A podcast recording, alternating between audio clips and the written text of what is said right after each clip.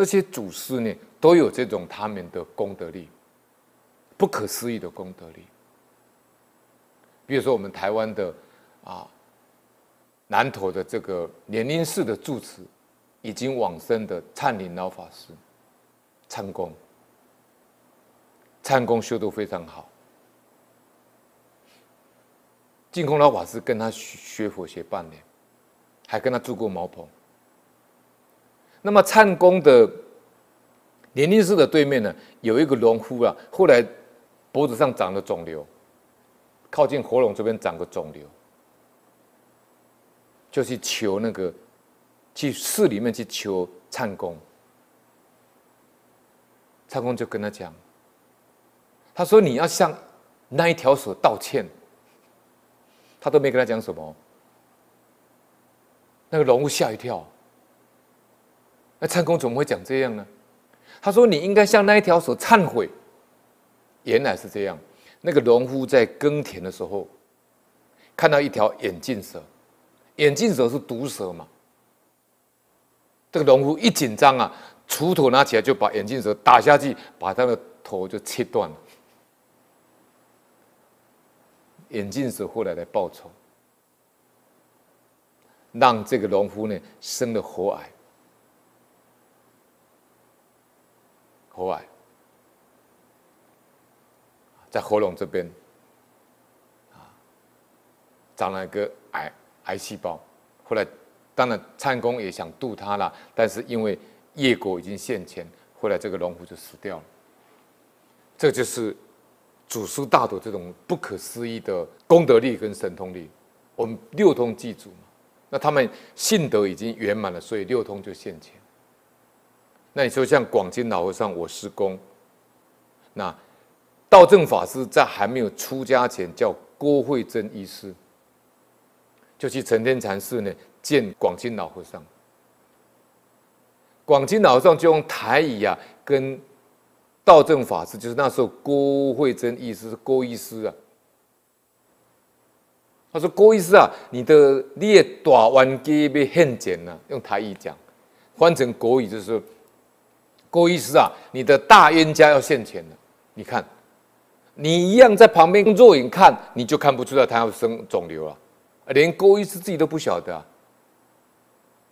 他自己不晓得他生肿瘤啊，所以我们看不到我们的细胞啊。”我们第二到医院去检查，我们要透过 X 光扫描、超音波，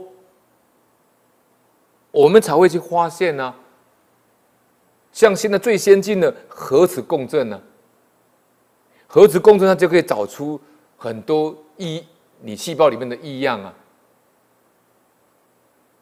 那是用科学仪器啊，但是天眼通跟宿命通比这个还厉害啊！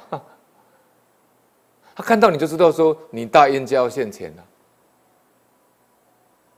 后来郭慧珍医师出家以后，果然他那个得了肿瘤啊。他本来是农民总医院肿瘤科的医生啊，他就是观世音菩萨示现在肿瘤的病患里面的观世音菩萨。因你何身得度者，即现何身而为说法。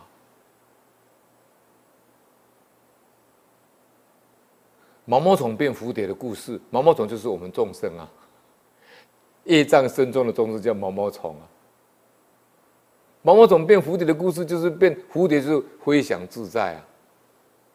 他在讲转凡成圣、转凡成圣的过程啊。所以道正法师度了很多癌症的病人，但是呢，他自己本身得癌症，他才知道癌症有多痛苦。他才讲出那个意境，讲出那个苦不堪言的境界。道正法师也经过那个过程啊。他当时在描写他那个生病的过程里面，旁边有一位照顾他的师父，因为旁边会有很多蚊子嘛。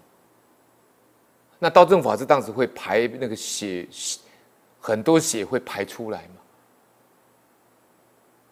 历经这个癌症的折磨嘛，但是他没有做化疗，那当时旁边就有那个出家师父，嗯，比丘尼帮他在摇这个扇子，怕那个蚊子过去叮嘛。大正法师当时在痛苦的说：“就南无阿弥陀佛。”后来他就悟了，他说：“我为什么要练得这么痛苦干什么呢？应该欢喜念佛才对啊！为什么练得这么痛苦呢？那个执着还没放下来，那个身见还没放下来，那个我执还没放下来。最后他悟了。”他说：“我应该欢喜念佛啊！癌症是我这个业障啊，生病是我这个色身，我这个业报啊。可是我的自信没有这个业报啊，自信它不生不灭，不垢不净，不增不减啊。他清清楚楚、明明白白啊。所以后来道正法师在化佛的时候。”他会一共画五尊佛，他后来在那个画室里面呢，画阿弥陀就画很多人送给他彩笔，送给他很多的色彩。他最后画第五尊的时候，他就往生圆寂了。我本来可以参加他的荼毗大典，但是因为我刚好我妈妈也往生了，所以我在守七七四九天之内呢，我就不方便去参加这个道正法师的荼毗大典。他最后要往生的时候呢，他早课起来说正在拜佛，他就看到同参道友说呢，我不能再陪你拜佛了，我要走了，就念阿弥陀，他就倒下去就往生了。所以道正法师呢，他的生命的过程，他历经癌症的折磨，他的成道的经过，感动了很多人。他就在六月十九号，观世音菩萨成道日往生的，啊，他就是观世音菩萨的化身呐。因你癌症身得度者，既现癌症身而为说法，这是菩萨示现呐。道正法师呢，也就是忏公的学生呐，也是忏公的高祖啊。